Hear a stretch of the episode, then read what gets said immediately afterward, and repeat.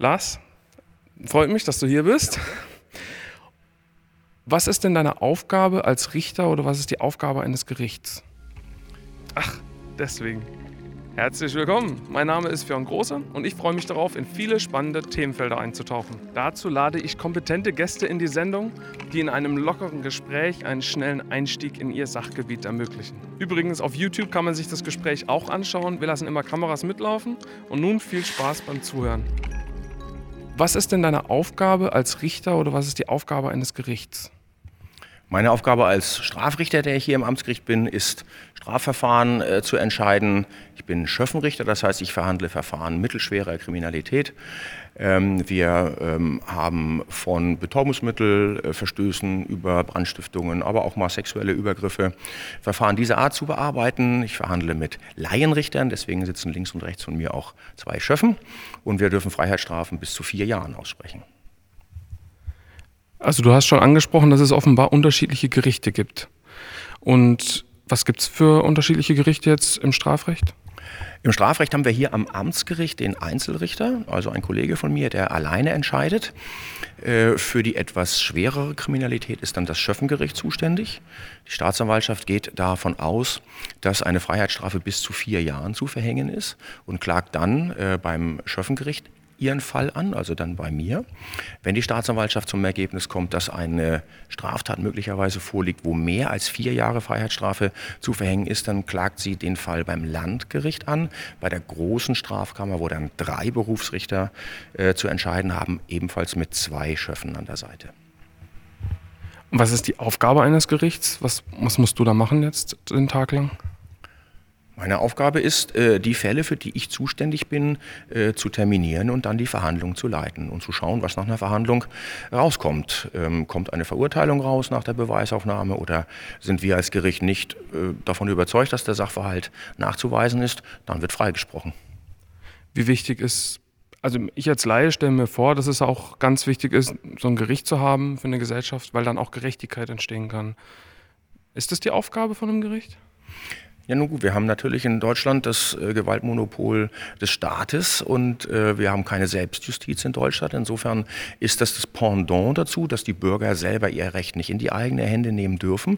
Dann müssen sie aber natürlich auch die Sicherheit haben, dass es eine Institution gibt, die sich dann darum kümmert, dass Rechtsstreitigkeiten, welcher Art auch immer, ähm, entschieden werden. Wie ist es? Also du hast dann ähm, Kolleginnen und Kollegen, die Schöffen. Sind es Kolleginnen und Kollegen oder was, ist, was sind Schöffen? Schöffen sind Laienrichter, die gerade jetzt äh, zu Beginn des Jahres äh, wieder für fünf Jahre gewählt worden sind. Ähm, wie gesagt, es sind Laien, die den Akteninhalt nicht kennen, wenn die Verhandlung beginnt, sondern wie die Zuschauer in dem Moment, wo die Verhandlung beginnt, erstmals mit dem Sachverhalt konfrontiert werden. Dann aber in der Verhandlung, so wie ich selber auch, volles Stimmrecht haben, mich im Zweifel sogar auch überstimmen können. Überstimmen können, also das heißt, du sagst, ähm derjenige soll vier Jahre bekommen und die beiden, die sagen, ach, nur ein Jahr reicht. Im Extremfall könnte das so sein. Das ist natürlich ein großer äh, Unterschied, der jetzt zwischen meiner äh, Auffassung bestehen würde und der der Schöffen. Nein, es geht auch um Fragen Bewährungsauflagen oder ähm, ein Jahr oder vielleicht eineinhalb Jahre, so in dem Bereich. Aber natürlich ist es völlig richtig, die Schöffen haben ihre Auffassung und sollen die auch vertreten und können tatsächlich, weil äh, Fragen, die wir hier zu entscheiden haben, mit zwei Drittel Mehrheit entschieden werden. Zwei Schöffen können einen Richter mit zwei Drittel Mehrheit überstimmen. Und warum braucht es Berufsrichter, wenn die gar nicht in der Mehrheit sind bei dieser Zweidrittelentscheidung?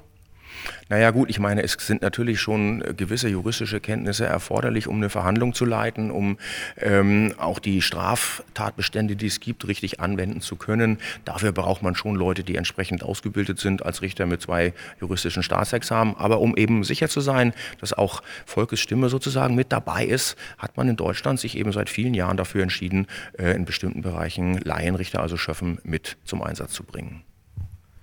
Volkes Stimme ist ja eigentlich oft so in der öffentlichen Wahrnehmung als zorniger als diese laschen Gerichte sozusagen. Ähm, wie ist es? Habt ihr da nur lasche Schöffen oder habt ihr da auch teilweise welche, die so richtig den typischen Zorn des Volks in das Gericht mitbringen? Die Schöffen, die wir hier haben in, in Baden-Württemberg, nach meiner Wahrnehmung, sind alles Leute, die ähm, ohnehin in ihrem privaten Bereich über den Tellerrand hinaus gucken. Also ich habe viele Betriebsräte, ich habe Lehrer, ich habe Leute, die sozial engagiert sind. Also das sind alles Menschen, die schon ein bisschen breiter aufgestellt sind als das Klischee, was du gerade von Volkes Stimme so genannt hast. Und ähm, nein, das sind zu 99 Prozent Menschen wie du und ich, die in der Lage sind, auch Grauschattierungen zu sehen. Es gibt nicht nur Schwarz-Weiß, sondern es gibt Grauschattierungen. Und dazu sind die Schöffen sehr gut auch in der Lage. Und ich verhandle sehr gerne mit Schöffen, weil die Schöffen ja sozusagen unsere Multiplikatoren in die Gesellschaft sind. Wenn ähm, in der Zeitung steht, ein Brandstifter oder jemand, der einen sexuellen Übergriff begangen hat, hat eine Freiheitsstrafe äh, bekommen, die zur Bewährung ausgesetzt ist. Und Volkes Stimme, um es nochmal zu sagen, äh, ist entsetzt und schlägt die Hände darüber äh, über dem Kopf zusammen. Dann ist es schön, wenn die Schöffen die an solchen Verhandlungen ja beteiligt sind, dann im privaten Kreis, sei es äh, am Stammtisch oder nach dem Fußballtraining ähm, oder nach der Chorprobe, wenn man zusammensitzt, auch mal sagen können, Moment, es ist nicht alles nur schwarz oder weiß, ich kann ein bisschen erklären, wie es zu solchen Entscheidungen kommt. Und deswegen sind für mich die Schöffen ganz wichtig, weil die Schöffen eben, wie gesagt, ich sage es immer, unsere Multiplikatoren in die Gesellschaft sind. Wenn man dann ohne Schöffen verhandelt, also wie dein Kollege, dann ist es wahrscheinlich einfach nur kleinere Sachen, keine Ahnung, zu viel schwarz gefahren und dann äh, geht es halt darum, ob jemand. Okay, dann braucht man da gar nicht groß die Antwort haben. Jetzt zum Thema Grauschattierungen. Ich habe mal geguckt, äh, ein Diebstahl kann bis zu fünf Jahre Haft einbringen oder aber auch nur Geldstrafe. Habe ich es richtig recherchiert? So, jetzt ist es schwierig für mich vorzustellen, eine Geldstrafe oder fünf Jahre Haft. Wie kriegt man das hin, dass man ähm, ja, die Freiheitsstrafe oder die Geldstrafe oder die Höhe der Freiheitsstrafe zur Bewährung oder nicht, ähm, unter Auflagen, äh, Einstellungen, Vergleich, ich weiß es nicht. Wie kriegt man das hin, dass man da eine gescheite Einreihung findet? Das, was du ansprichst, ist jetzt die sogenannte Strafzumessung. Also am Ende einer Verhandlung, wenn die äh, Beweisaufnahme durchgeführt worden ist, dann werden die Plädoyers gehalten und dann sieht man mal sich den Fall genau an und guckt, was ist eigentlich jemand, äh, was hat derjenige, was bringt der mit? Ist es jemand, der keine Vorstrafen hat? Hat er ein Geständnis abgelegt? Bereut er die Tat? Oder ist es jemand, der schon vielleicht 20, 25 Mal vorbestraft ist, der schon im Gefängnis möglicherweise auch gewesen ist? Und dann kann man innerhalb dieses auf den ersten Blick ja wirklich verblüffenden Strafrahmens Rahmens zwischen Geldstrafe und maximal fünf Jahre Freiheitsstrafe, dann versucht man die für diesen konkreten äh, Angeklagten Tat und Schuld angemessene Strafe zu finden. So sagt man das. Die Strafe muss der Tat angemessen sein, aber auch der Schuld, die der Angeklagte auf sich geladen hat. Also das, was man ihm vorwerfen kann. Ja? Und dann kann man tatsächlich auch sehen, ja, jemand, der ähm, wirklich einen guten Eindruck vor Gericht macht, der die Tat bereut, der vielleicht auch schon eine Art Wiedergutmachung äh, gemacht hat, der sich im Termin bei dem Opfer entschuldigt, der keine Vorstrafen hat, der bekommt dann äh, für die erste Straftat, die er begangen hat, möglicherweise eine kleine Geldstrafe. Aber jemand, der das schon mehrfach bekommen hat, eine Geldstrafe, der offensichtlich durch Geldstrafen nicht mehr so richtig zu erreichen ist, sagen wir immer, äh, da wird dann halt die nächste Stufe angerufen und das sind dann Freiheitsstrafen. Und dann stellt sich die Frage, wenn jemand zum ersten Mal eine Freiheitsstrafe bekommt, muss er dann auch ins Gefängnis oder kann man sagen, gut, jetzt hast du zum ersten Mal eine Freiheitsstrafe bekommen, wir hoffen, dass du es jetzt verstanden hast, also setzen wir die Vollstreckung der Strafe zur Bewährung aus. Und wenn jemand zwei, dreimal eine Bewährungsstrafe bekommen hat und immer noch nicht aufhört, Straftaten zu begehen, dann ist irgendwann mal der Moment erreicht, dass man dann sagt, so jetzt ist auch leider keine Bewährung mehr drin, also wird jetzt mal eine Freiheitsstrafe verhängt werden müssen, die dann eben ohne Bewährung ausgesetzt wird. Eine Bewährungsstrafe kann nämlich bis zu zwei Jahre gehen. Aber es gibt auch Leute, die bekommen eine Freiheitsstrafe von zum Beispiel drei Monaten nicht zur Bewährung ausgesetzt. Und da gibt es Leute, die machen was viel Heftigeres und kriegen zwei Jahre zur Bewährung ausgesetzt. Wie geht das? Dann muss man sich den Fall genau angucken. Jemand, der immer kleine Diebstähle begeht oder immer im kleinen Bereich mit Betäubungsmitteln handelt, der kann dann tatsächlich auch mal eine kurzfristige Freiheitsstrafe äh, bekommen, die aber nicht zur Bewährung ausgesetzt wird. Wobei ähm, im Strafgesetzbuch Ausdruck, ausdrücklich geregelt ist, man soll kurzfristige Freiheitsstrafen nach Möglichkeit vermeiden, weil man auch weiß, dass jemand, der möglicherweise nur drei Monate im Gefängnis ist, dann möglicherweise seinen Job verliert, seine Wohnung verliert, was alles ähm, Punkte sind, die möglicherweise zur erneuten Strafbarkeit führen. Das möchte man also, wenn es irgend geht, vermeiden. Wie frei bist du in deiner Entscheidung von der Höhe? Also wenn jetzt zum Beispiel, ich weiß nicht, habt ihr zwei Amtsrichter mit Chefen? Also habt ihr, okay, dann hat dein Kollege letztens ein, ein Drogendelikt ähm, verurteilt zum Beispiel. Das war echt ähnlich gelagert wie jetzt dein Fall, den du jetzt gerade hier verhandelst zum Beispiel. Und musst du dich dann sozusagen präzedenzfallmäßig an dem orientieren? Nein, das muss ich nicht. Man hat natürlich über die Jahre Erfahrung und sieht, was so in dem Fall jetzt konkret passen könnte. Ähm, die Rechtsprechung sagt, äh, dieses, ähm, der Bereich der Strafzumessung, hatten wir ja schon drüber gesprochen, das ist die ureigenste Aufgabe des Tatrichters, also der, der den Fall zu beurteilen hat. Deswegen ist es für mich auch immer schwer, Fälle zu beurteilen, die Kollegen entschieden haben, weil ich den Angeklagten in dem konkreten Fall nicht vor mir gesehen habe. Ich kenne die Akte nicht, ich kenne dessen Hintergrund nicht. Deswegen ist es für für mich immer schwierig und ich versuche das auch zu vermeiden, Fälle zu kommentieren, die Kollegen entschieden haben. Ich bin für mich in dem Fall, die ich zu entscheiden habe, immer mit meinen Schöffen sicher, dass wir in dem Moment, wo wir ein Urteil verkünden, das richtige Tat- und Schuldangemessene Urteil verkünden. Es kann aber durchaus sein, dass ein anderes Gericht bei dem genau identischen Fall zu einer anderen Strafe kommt. Es geht da auch nicht um richtig oder falsch, diese äh, Kategorien haben wir eigentlich als Juristen sehr selten, sondern es geht um vertretbar und nicht vertretbar. Wenn die Staatsanwaltschaft eine Freiheitsstrafe von zwei Jahren beantragt, ist diese ähm, Strafe in der Regel vertretbar. Wenn der Verteidiger sagt, ich meine nur ein Jahr ist richtig, ist auch das vertretbar. Wir als Gericht sind weder an die Staatsanwaltschaft noch an den Antrag der äh, Verteidigung gebunden, sondern wir finden für uns die tat- und schuldangemessene Strafe, die dann auch vertretbar ist. Wie gesagt, es gibt da nicht richtig oder falsch falsch, sondern man muss schauen, ist es vertretbar, diesen oder jenen Antrag zu stellen oder dieses oder jenes Urteil dann zu sprechen. Also Präzedenzfälle sind jetzt für dich nicht relevant, weil es gibt es ja immer wieder im, Fernsehen.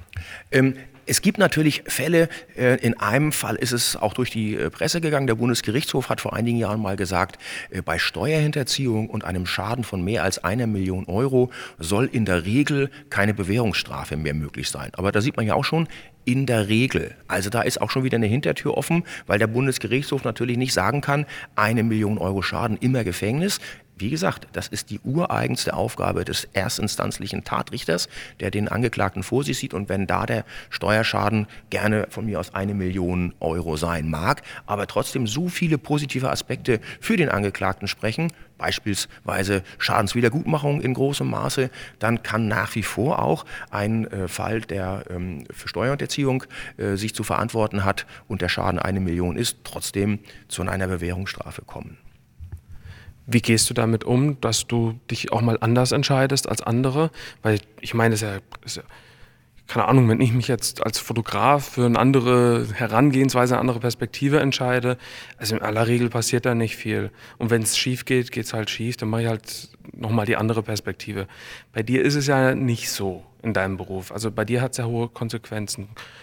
Wie lebst du damit oder wie geht man damit um als Richter, dass es ähm, bei ähm, zwei Juristen drei Meinungen gibt.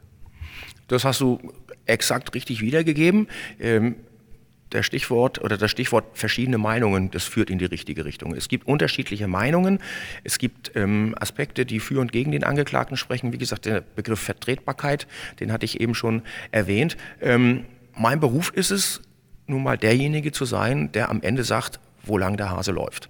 Das ist systemimmanent, dass es einen geben muss, der das macht. Und in dem Moment, wo wir als Schöffengericht entscheiden, eine, ähm, ein Angeklagter wird zu einer Freiheitsstrafe von zwei Jahren verurteilt und die Vollstreckung der Freiheitsstrafe wird zur Bewährung ausgesetzt, in dem Moment sind wir diejenigen, die letztend, letztendlich diejenigen sind, die entscheiden müssen. Wir können nicht sagen, wir möchten nicht entscheiden, wir haben Angst davor, diese Verantwortung zu übernehmen. Das ist mein Beruf, das zu tun und ich kann damit sehr gut leben. Und es gibt so viele schwammige Begriffe in der Rechtsprechung oder auch, also im, im, großen Bereich Jura. Ich habe mal geguckt, beim Mord beispielsweise niederer Beweggrund. Aber was ein niederer Beweggrund ist, ist ja nochmal was anderes.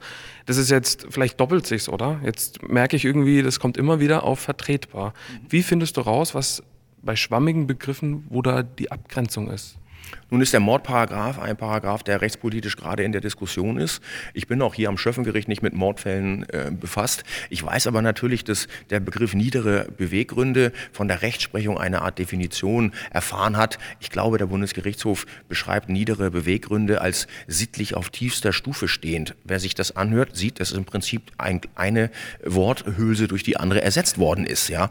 Ähm, nun ist, wie gesagt, der Mordparagraph ähm, in Bewegung, aber ich kann es vielleicht noch auf ein ganz anderes Beispiel ähm, übertragen im Familienrecht. Im Familienrecht wimmelt es von solchen Begriffen wie ähm, Angemessenheit, Zumutbarkeit. Wann ist es zumutbar für eine Mutter, die alleine ihre Kinder erzieht, wieder arbeiten zu gehen? Und solche Begriffe werden natürlich von den Vorstellungen, die ein Richter selber hat, durchaus auch mitgeprägt, wie er dann in diesem Moment entscheidet. Das ist so. Das heißt, du wächst aus deinem Lebensbereich heraus ab, was für dich jetzt ein niederer Beweggrund ist zum Beispiel, oder was, machen wir mal das nicht, das Thema Mord, sondern einfach mal, ich weiß nicht, hast du mit Familienrecht zu tun? Ja. Was ist zumutbar? Weil du jetzt so einer motiviert bist, hast Hummeln im Hintern, für dich ist noch viel mehr zumutbar als für jemand, der eher phlegmatisch ist. Aber wie kriegst du das hin, das zu trennen, was ist noch zumutbar, was ist nicht zumutbar, habe ich da als derjenige, über den gerichtet wird, einfach Pech, wenn ich jemanden habe, der Hummeln im Hintern hat. Pech würde ich es nicht nennen, äh, aber natürlich, Richter sind auch Menschen und wer ähm, solche Lebenswirklichkeiten zu beurteilen hat, wie das gerade eben auch Familienrichter zu machen haben. Ich war selber fünf Jahre hier im Haus Familienrichter und habe die familienrechtliche Abteilung geleitet. In Unterhaltsfragen äh, gibt es eine Bandbreite zu jeder äh, unterhaltsrechtlichen Frage, gibt es widersprechende Entscheidungen von Oberlandesgerichten und man kann im Prinzip für jede Auffassung, die es, ähm, die es gibt, ähm, Rechtsprechung finden. Das das geht dann schon durchaus auch in die Richtung dessen, was du gesagt hast mit Präzedenzfällen. Wenn ich also einen Fall habe, eine Frau mit zwei Kindern im Alter zwischen 8 und 14, die sich von ihrem Mann getrennt hat und die 10 bis 15 Jahre verheiratet war und in der Zeit nicht gearbeitet hat, dann bin ich fast sicher, dass ich ein ähnlich gelagerten Fall finde, natürlich findet man nie exakt den Fall, aber einen ähnlich gelagerten Fall, an dem man sich dann durchaus auch orientieren kann und dann auch selber sehen kann, dass die eigene Auffassung, die man hat, durchaus auch von anderen äh, Gerichten geteilt wird und dann ist man sozusagen in, in guter Gesellschaft und kann dann natürlich auch so entscheiden, wie man es selber für richtig erachtet. Aber ich gebe dir recht, ähm, gerade im Familienrecht hängt es auch von eigenen Prägungen ab, wie man selber ähm, sein Leben gestaltet. Das ist interessant zum Thema Prägungen. Wenn du jetzt hier irgendwo im Gericht bist, kommst her, kriegst einen Fall, hast du da manchmal schon eine Vorahnung, ähm, weil du hast ja auch Prägungen in deinem Leben, du hast vielleicht mal auch als Privatperson Dinge erlebt. Bist du immer unvoreingenommen? Du musst ja jetzt keinen Fall nennen, aber bist du immer unvoreingenommen oder denkst du dir manchmal auch, ich glaube, das geht so aus, gucken wir uns das mal an und zwei Wochen später sagst du, ah, ja, genau, ist so ausgegangen, wie ich es mir gedacht habe? Ähm, da muss ich jetzt wieder ein bisschen auf meinen jetzigen Arbeitsbereich des Strafrechts äh, mich zurückziehen. Ähm, der Flaschenhals, nennen wir es mal so, durch den die Fälle durch müssen, ist derjenige bei der Staatsanwaltschaft. Wenn die Staatsanwaltschaft zum Ergebnis kommt, in diesem Fall würden wir vermuten, dass es zu einer Verurteilung kommt. Diesen, diese Prognose stellt die Staatsanwaltschaft. Wenn die Staatsanwaltschaft diese Prognose stellt, klagt sie den Fall bei mir an. Ich prüfe nach Aktenlage, auch ich komme zum Ergebnis, es wird mit großer Wahrscheinlichkeit zu einer Verurteilung kommen und dann eröffne ich das Hauptverfahren und es kommt in diesem schönen Saal zur Verhandlung.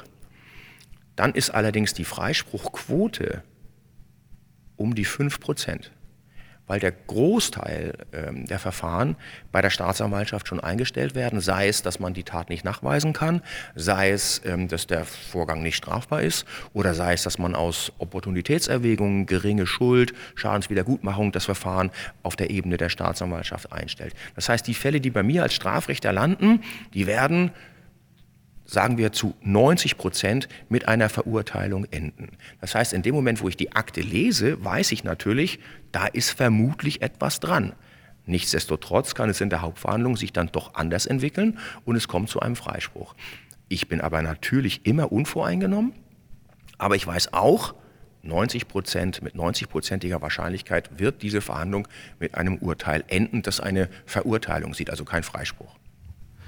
Das, glaube ich, ragt so ins Thema Befangenheit des Gerichts rein. Was ist es genau und warum hat das, was du jetzt erzählt hast, hat das was damit zu tun oder hat es nichts damit zu tun?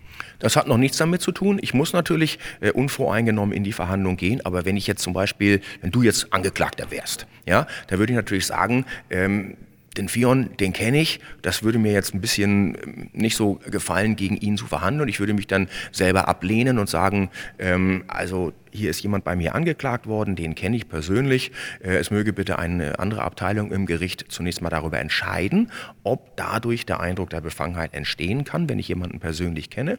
Und wenn diese Abteilung des Gerichts dann entscheidet, ja, der Petersen ist in diesem Fall vielleicht nicht der geeignete Richter, wird ein anderer Kollege bei uns im Haus diesen Fall bearbeiten. Das ist die Möglichkeit der Befangenheit, wenn ich ähm, jemanden kenne persönlich oder ich bin sogar möglicherweise selber Verletzter ja, kann ja sein, dass einer mir abends äh, am Rosenmontagsumzug eine Flasche über den Kopf zieht und äh, drei Monate später landet die Anklage gegen diesen äh, bei mir auf dem Tisch. Ist offensichtlich, dass ich das nicht selber verhandeln kann. Ja.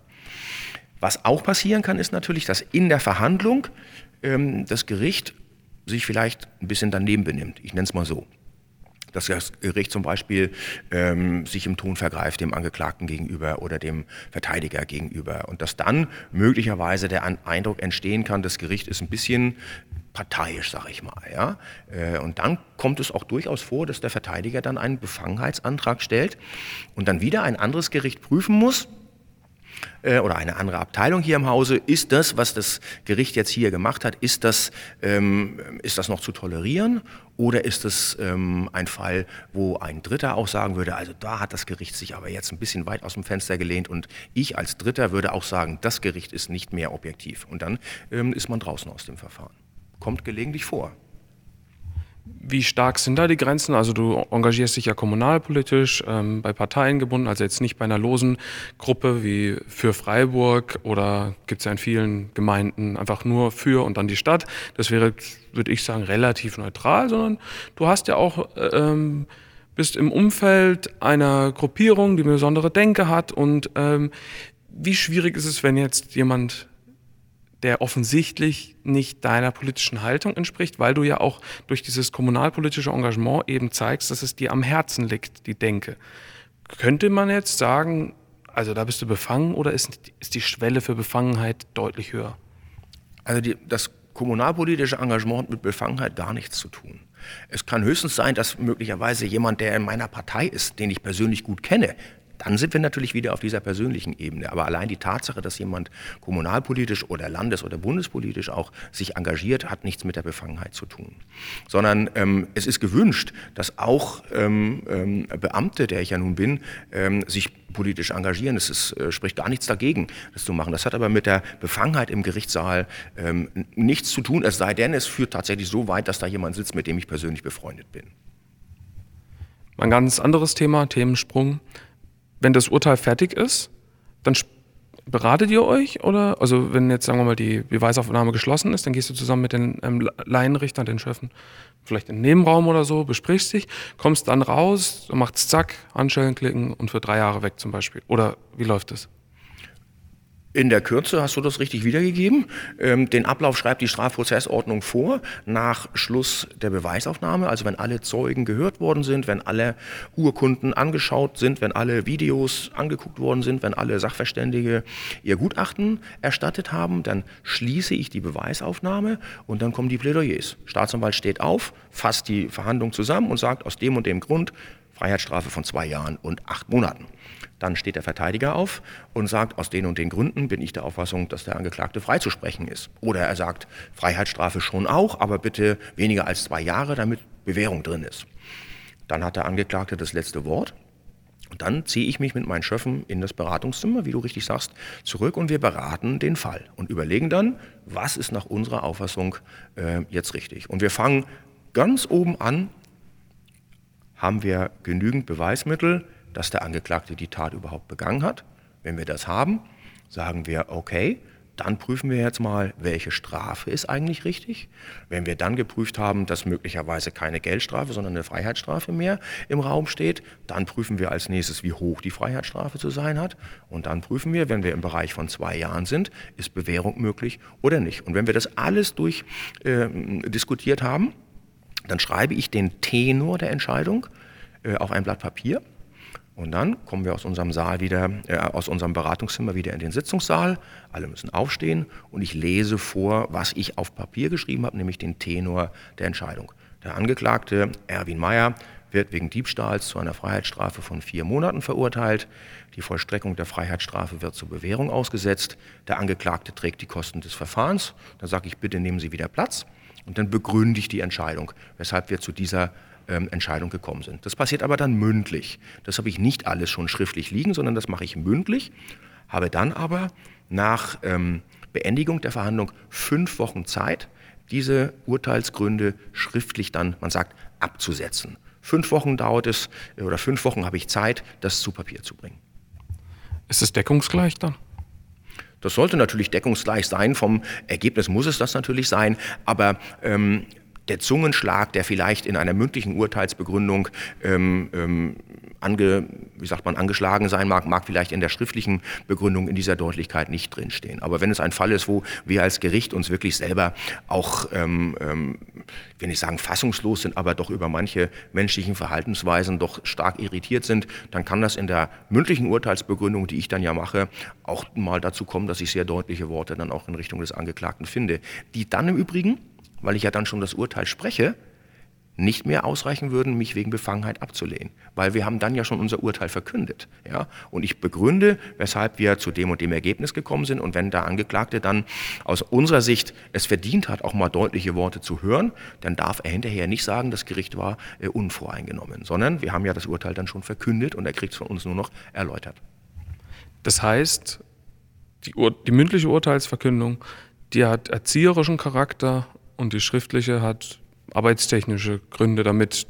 Nö, das würde ich jetzt, das würde ich jetzt so nicht sagen. Ähm, Strafrecht hat halt ähm, ganz global formuliert drei ähm, ähm Strafzwecke.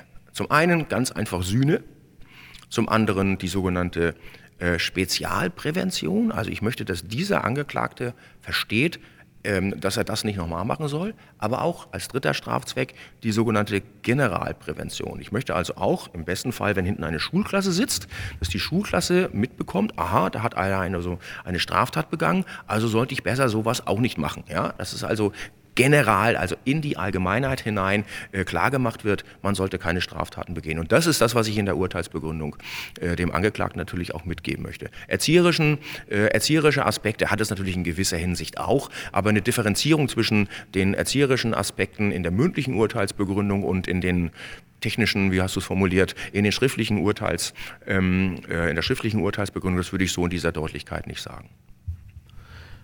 Hast du das Gefühl, dass du eigentlich eher soft urteilst oder so? Wir haben ja mal ganz kurz gequatscht und hast du gesagt, irgendwie es gibt Statistiken, dass also die eine Ecke von Deutschland urteilt härter als die andere.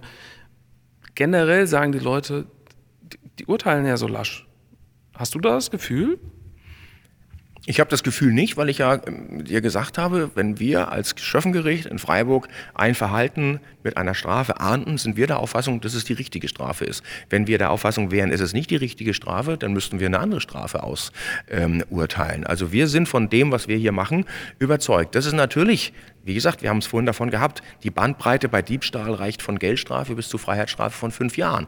Dass es dann natürlich in bestimmten Bereichen in Deutschland unterschiedliche äh, äh Praktiken gibt, ist Ganz klar. Ähm, der Spiegel hat ja jüngst eine große ähm, vergleichende Studie entsprechend veröffentlicht. Äh, und da hat man dann mal tatsächlich gesehen, dass es also in einigen Bundesländern andere Strafen gibt. Das ist aber auch nicht überraschend.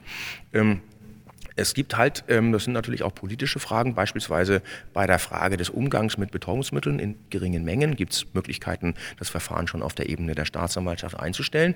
Da gibt es in Deutschland ganz unterschiedliche Praktiken, welche Betäubungsmittel zum Beispiel äh, möglicherweise auch schon eingestellt werden können und bei welchen Betäubungsmitteln das ausscheidet. Deswegen ist es auch nicht überraschend, dass es in manchen Bundesländern andere Strafen gibt. Aber auch da muss ich nochmal wiederholen, heißt es nicht, dass woanders härtere Strafen ausgesprochen werden, dass diese Strafen dann automatisch richtig sind. Es geht um Vertretbarkeit und die Strafen, die wir hier verhängen, sind in jeder Hinsicht vertretbar.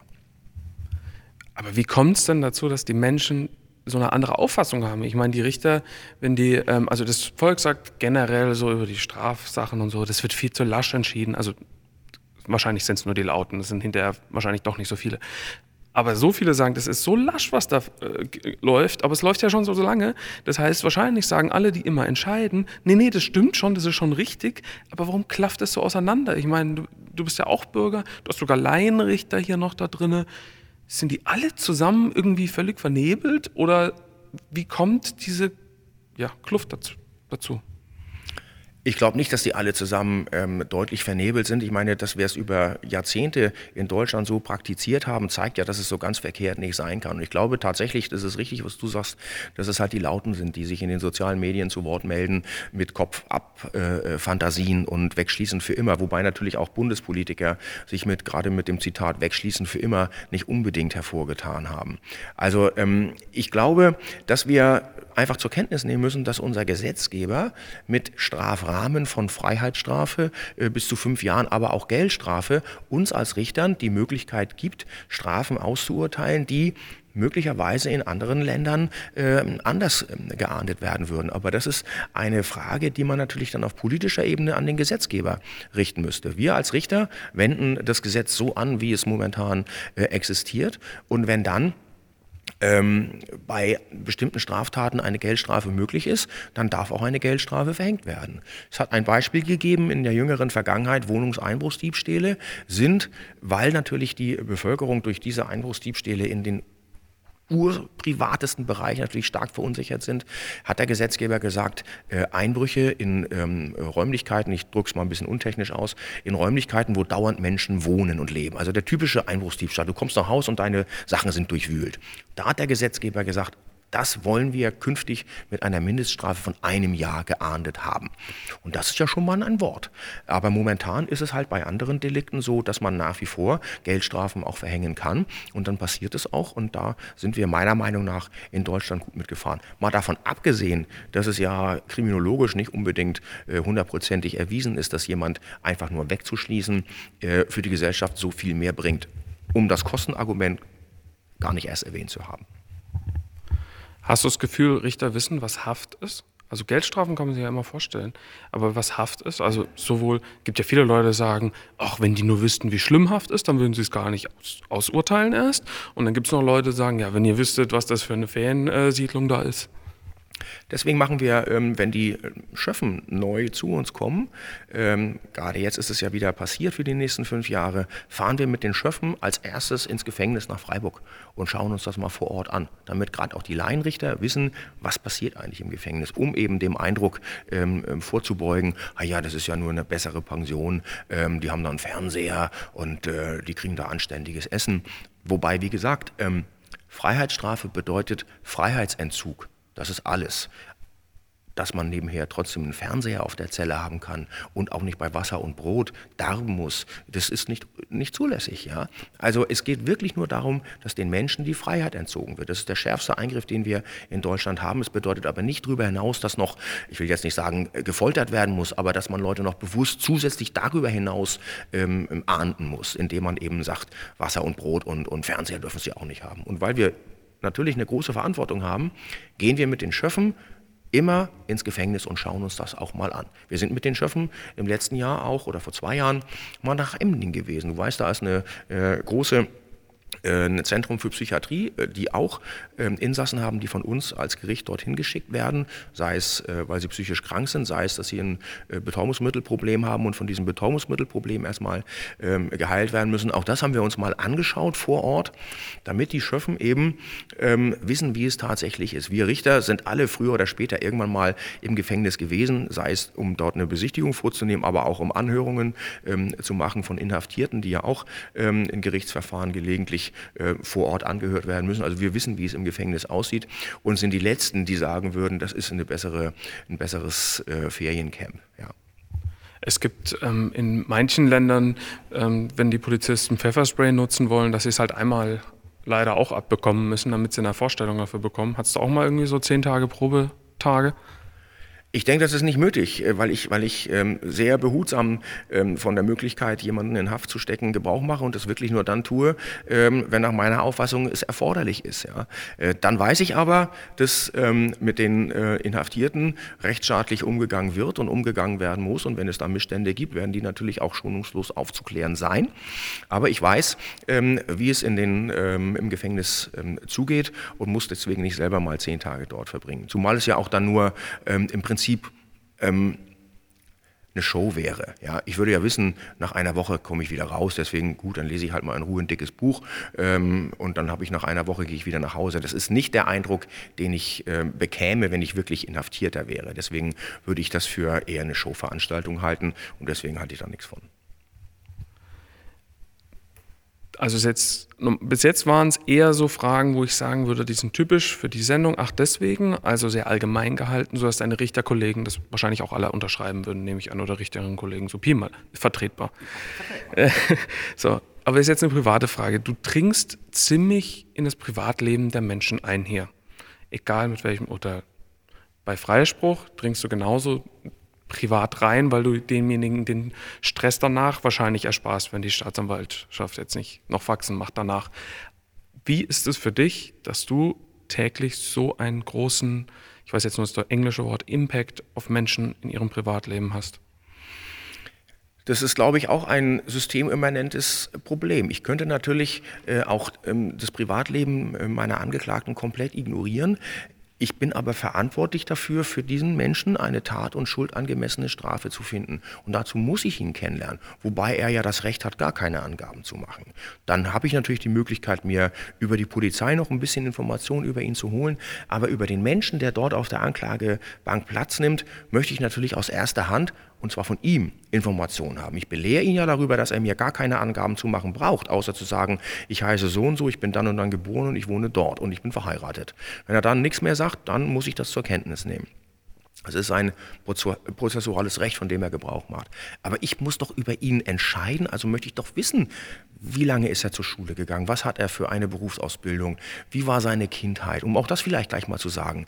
Ähm, es ist da überhaupt nicht so, dass immer man nur vor Gericht sagen muss, ich habe eine schlimme Kindheit gehabt und schon äh, ähm, ähm, fangen alle an, in Mitleid zu zerfließen. Aber es wäre falsch, es im Rahmen einer äh, Strafzumessung, über die wir ja gesprochen haben, komplett zu ignorieren, dass vielleicht Menschen da sitzen, die ein weitaus schwereren äh, Lebensweg bislang hinter sich gebracht haben, als wir beide das hinter uns gebracht haben. Und deswegen habe ich, weil ich als Mensch über Menschen urteilen muss, doch ein ureigenes Interesse von diesen Menschen im Rahmen dessen, was in einer Hauptverhandlung stattfinden kann, aber doch so möglichst viel zu erfahren, um dann auch zu wissen, also ungefähr weiß ich, wie der tickt und ich nehme ihm das auch ab, wenn er sich entschuldigt bei einem, bei einem Opfer und ich glaube auch, dass er jetzt wirklich verstanden hat, dass er was gegen seine Alkoholabhängigkeit tun muss, Dinge dieser Art. Ich, das ist der Anspruch, den ich an meine Arbeit habe, von diesen Leuten viele Informationen zu bekommen.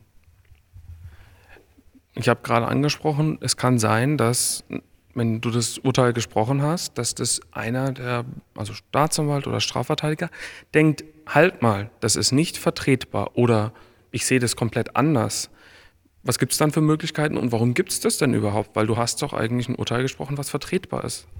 Ich hoffe, dass ich ein Urteil spreche, was vertretbar ist. Für uns ist es natürlich so, aber nichtsdestotrotz können die Meinungen natürlich auseinandergehen.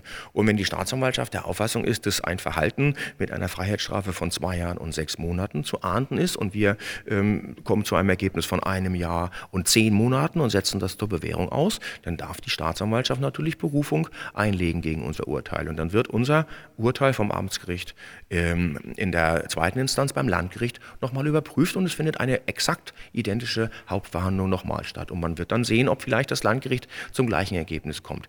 Andersrum ist es natürlich auch so, wenn ähm, der Verteidiger sagt, mein Mandant soll auf keinen Fall ins Gefängnis und wir kommen zum Ergebnis, eine Freiheitsstrafe von zwei Jahren und sechs Monaten ist die richtige, dann ist es eine Strafe, die nicht zur Bewährung ausgesetzt werden kann. Dann muss der Verteidiger natürlich Berufung einlegen, weil er natürlich alles tun wird, um seinen Mandanten vom Gefängnis zu bewahren.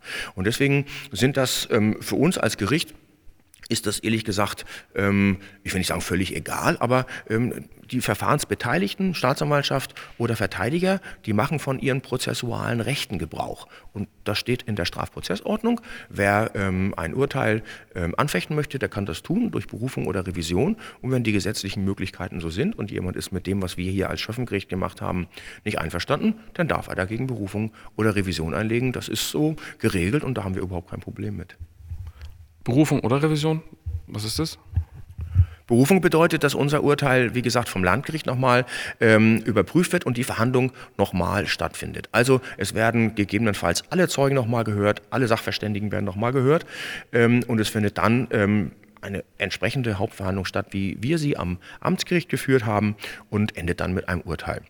Revision dagegen bedeutet, dass unser Urteil vom Revisionsgericht auf Rechtsfehler überprüft wird. Es werden also keine Zeugen geholt und keine Sachverständigen nochmal vernommen, sondern das äh, Revisionsgericht prüft nur das Urteil und prüft, ob in dem Urteil Rechtsfehler drin sind.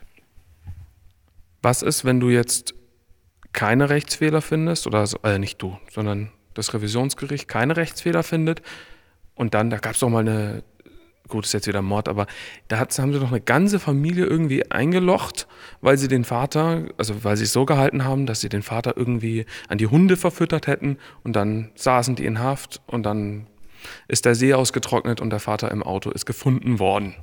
Was macht man denn? Also, passiert es dir ab und zu, dass du einfach grandios daneben liegst und das irgendwann anders merkst, dass du da jetzt jemand Unschuldiges verurteilt hast? Also in dieser Deutlichkeit, wie den Fall, den du angesprochen hast, habe ich das zum Glück noch nicht erlebt. Ähm, Nein, ich kann eigentlich bislang toi toi toi sagen, dass ich von keinem Fall nochmal wieder sozusagen eingeholt worden bin und, und ich das äh, feststelle, um Gottes Willen, das war ja alles komplett falsch, was ich damals gemacht habe. Das war toi toi toi bislang noch nicht der Fall. Ähm, ich, ich will es aber auch nicht ausschließen, dass man mal ähm, etwas macht, was vielleicht nicht hundertprozentig richtig gewesen ist, aber ähm, platt formuliert, hinterher ist man immer schlauer. Wir sind in dem Moment, in dem wir sind, um zu entscheiden und wissen nicht, was sich möglicherweise danach noch alles entwickelt. Aber nein, ich würde also in dieser Deutlichkeit toi, toi, toi sagen, dass es mir ähm, noch nicht passiert ist, dass ich hinterher ähm, festgestellt habe, dass es komplett falsch war, was wir gemacht haben. Aber was passiert dann, wenn du falsch lagst? Hast du dann ein Problem? Weil du hast ja jemanden die Freiheit genommen. Wenn das so wäre, hätte ich in der Tat ein Problem. Also ich ich kann es momentan in dieser Deutlichkeit nicht beantworten, weil ich in dieser Situation Gott sei Dank nicht war. Aber natürlich, ähm, man versucht natürlich, das hier nach, nach bestem Wissen und Gewissen, wie man so schön sagt, zu machen. Also ich unterbreche kurz mal, ich meine ein rechtliches Problem, weil du hast ja jemandem die Freiheit genommen. Also ich meine nicht, dass du jetzt dann unruhig schläfst oder so, sondern dass man dir hinterher äh, sozusagen eine, eine Straftat unterstellt, weil du äh, ein Fehlurteil gemacht hast. Bist du dann immer selber mit einem Bein hier in der Verhandlung? Ähm, äh, also ich bin ähm, das bin ich nicht. Ich bin nicht mit einem Bein im, im Gefängnis, weil ähm, das wäre ja dann Rechtsbeugung, wenn ich tatsächlich bewusst jemanden falsch verurteile. Das wäre Rechtsbeugung. Aber dass ich ein, ein Fehlurteil ähm, spreche, heißt nicht automatisch, dass ich hinterher dafür belangt werde. Das geht ja schon allein auch deswegen gar nicht, weil wir ja äh, als Staat ja wollen, dass es jemanden gibt, der letztinstanzlich entscheidet. Wenn aber derjenige, der letztinstanzlich einen Streit zu entscheiden hat, immer Angst haben müsse, oh Gott, oh Gott, wenn ich jetzt was falsch mache, werde ich selber belangt, dann würde der ja im Zweifel versuchen, gar nicht zu entscheiden. Und das ist natürlich auch ein Fehler.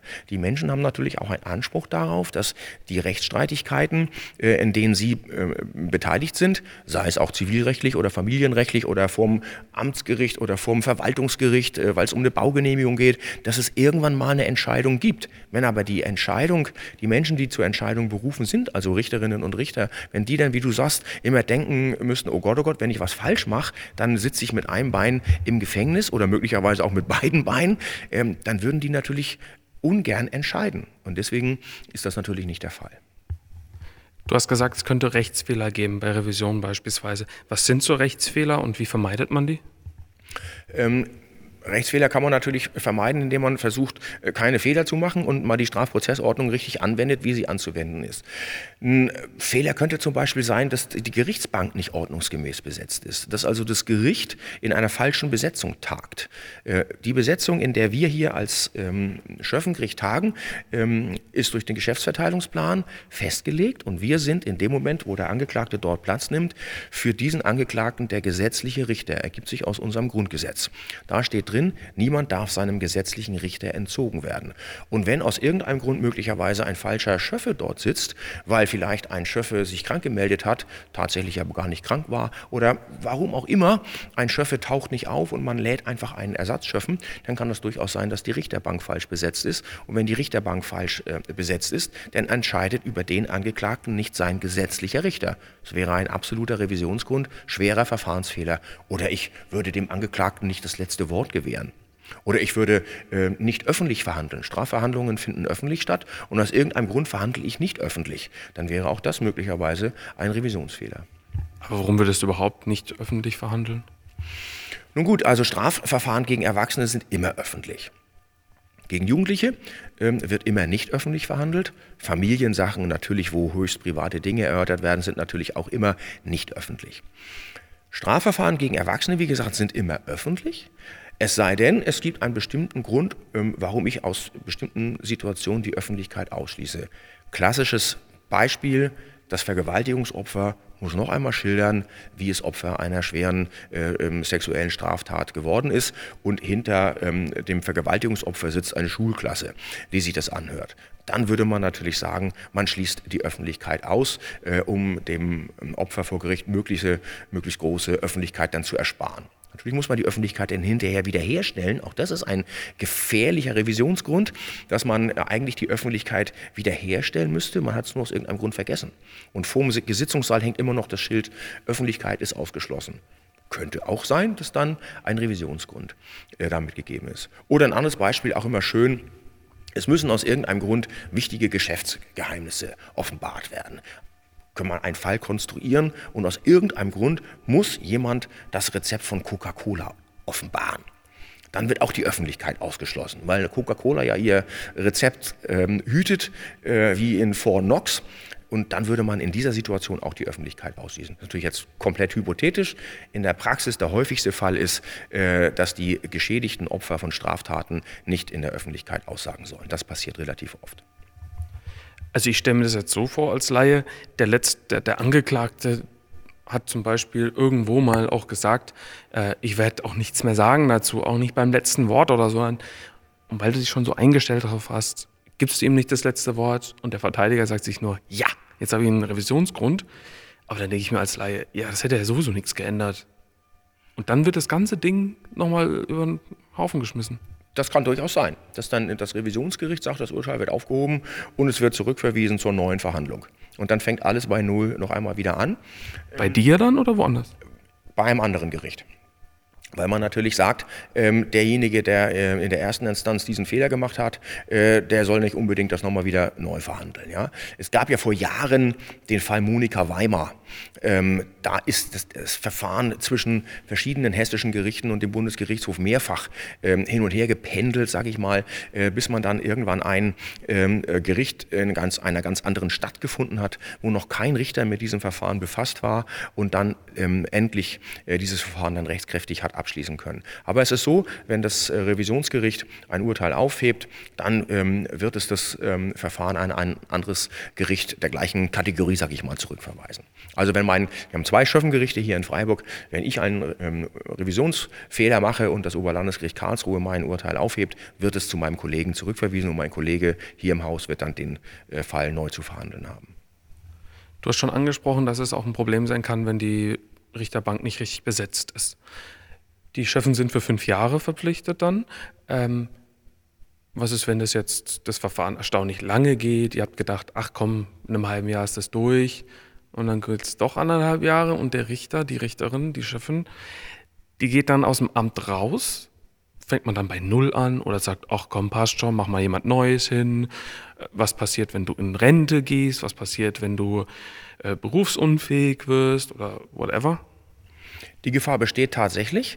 Und wenn in einer laufenden Verhandlung äh, einer der Schöffen ähm, ausscheidet, ist das Verfahren geplatzt. Natürlich auch, wenn der Berufsrichter ausscheidet. In großen Verfahren, wo man das natürlich möglicherweise sieht ähm, und ausschließen möchte, kann man sich über sogenannte Ergänzungsrichter und Ergänzungsschöffen helfen. Nach meiner Kenntnis hat das Oberlandesgericht München im Verfahren gegen Beate Zschäpe auch das genau so getan, weil klar war, das Verfahren geht über mehrere Jahre. Möglicherweise tritt einer der Richter ähm, in den Ruhestand ein oder ein Schöffe erkrankt oder äh, worst case ein Schöffe stirbt. Ähm, dann wäre, wenn man nicht ähm, sogenannte Ersatzschöffen oder ähm, Ersatzrichter haben würde, die die ganze Zeit vom ersten Verhandlungstag an der Verhandlung teilnehmen, wäre das äh, Verfahren geplatzt. Und es ist ja auch richtig, denn äh, nehmen wir mal an, man hat schon 400 Zeugen vernommen, dann scheidet ein Schöffe aus und ein neuer Schöffe kommt und soll dann nach den Plädoyers würdigen, was die 400 Zeugen gesagt haben, die er selber gar nicht gehört hat. Logisch, dass das nicht funktionieren kann. Deswegen muss dann im Zweifel ein äh, Ergänzungsstoff herangezogen werden oder wenn man das nicht gemacht hat, ist das Verfahren tatsächlich dann, man sagt, untechnisch geplatzt. Kann ich das ähm, beeinflussen als Angeklagter, als Strafverteidiger und einfach irgendwie das gucken, dass es vielleicht hier und da platzt oder Chefen anquatschen oder so, komm, zieht doch in eine andere Stadt oder so? Also in dieser Deutlichkeit kann man es nicht beeinflussen. Man kann es natürlich beeinflussen, indem man versucht, das Verfahren in die Länge zu ziehen. Ähm, das gibt es natürlich durch Beweisanträge. Ähm, es gibt Fälle, wo äh, Verteidiger dann mehrere hundert Beweisanträge äh, gestellt haben, äh, die von denen vielleicht die weitaus meisten durchaus berechtigt sind, aber bei einigen man auch das Gefühl haben kann, man macht das, um das Verfahren zu verschleppen.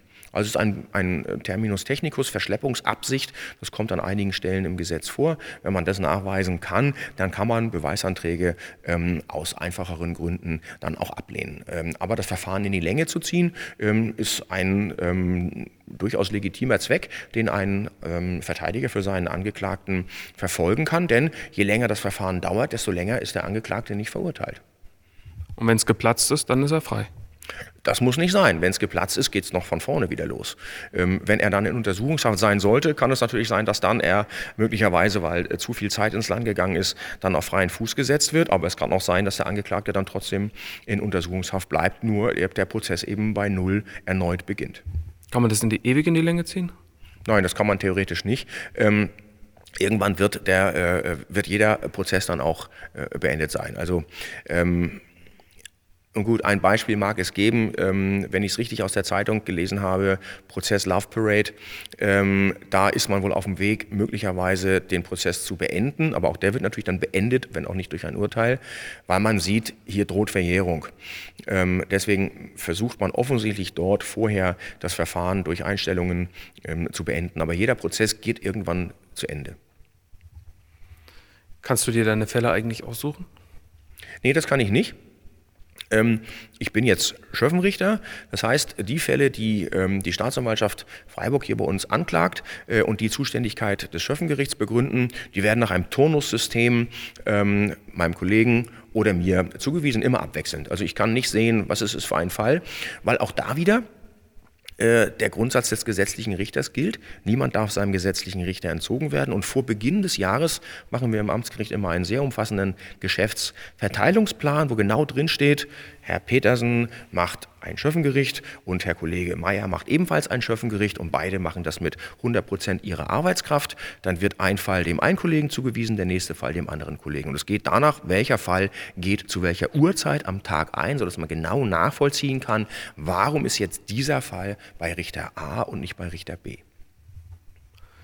Dann sprichst du ein Urteil im Namen des Volkes. Viele würden sagen von wegen, weil du bist eine Stimme. Du bist zwar auch Teil des Volkes, aber jetzt bist du nicht mal mehr Teil des Volkes in deiner Funktion hier, sondern ganz im Gegenteil, du bist der Staat, also nicht das Volk. Wie ist denn das? Naja gut, ich sagte ja zu Beginn unseres Gesprächs, das ist der Preis, den unsere Gesellschaft dafür zahlt, dass man sein Recht nicht in die eigene Hand nehmen darf. Wir haben keine Selbstjustiz in Deutschland und deswegen ist das, was wir hier als Teil der dritten Gewalt machen, ist Ausdruck ähm, äh, dessen, dass wir eben von unseren Bürgerinnen und Bürgern verlangen, dass sie ihre Rechtsstreitigkeiten in die dritte Hand geben oder in eine zweite Hand in die dritte Gewalt, kann man vielleicht so formulieren, ähm, dass wir dann diejenigen sind, die dann stellvertretend für den Bürger, der vielleicht äh, das anders entscheiden würde, aber wir stellvertretend für den Bürger und für die Bürgerinnen unseres, ähm, äh, unserer Bundesrepublik Deutschland im Namen unseres Volkes dann ein Urteil sprechen. Abschlussfrage. Würdest du gerne mal die Seiten wechseln? Weil jetzt bist du ja immer hier, der schlussendlich was suchen muss und ähm, dann sagst du im Namen des Volkes, du musst vertretbar sein. Aber wenn du jetzt beispielsweise auf der Verteidigerbank säßest, dann musst du ja parteiisch sein. Das wäre doch auch mal spannend, oder? Das wäre durchaus spannend. Ähm, ich habe sogar schon mal teilweise die Seiten gewechselt, weil ich in meiner ähm, Zeit in der baden-württembergischen Justiz auch äh, vier oder fünf Jahre Staatsanwalt gewesen bin. Also ich kenne zumindest die Seite der Staatsanwaltschaft. Ähm, durch meine Ausbildung als Volljurist habe ich natürlich auch für Anwälte gearbeitet während des Referendariats und weiß auch, dass Anwälte eben die Interessen ihres Mandanten zu vertreten haben. Und das finde ich auch gut und auch das ist eine rechtsstaatliche Errungenschaft, die sehr wichtig ist und die ich auch nicht missen möchte.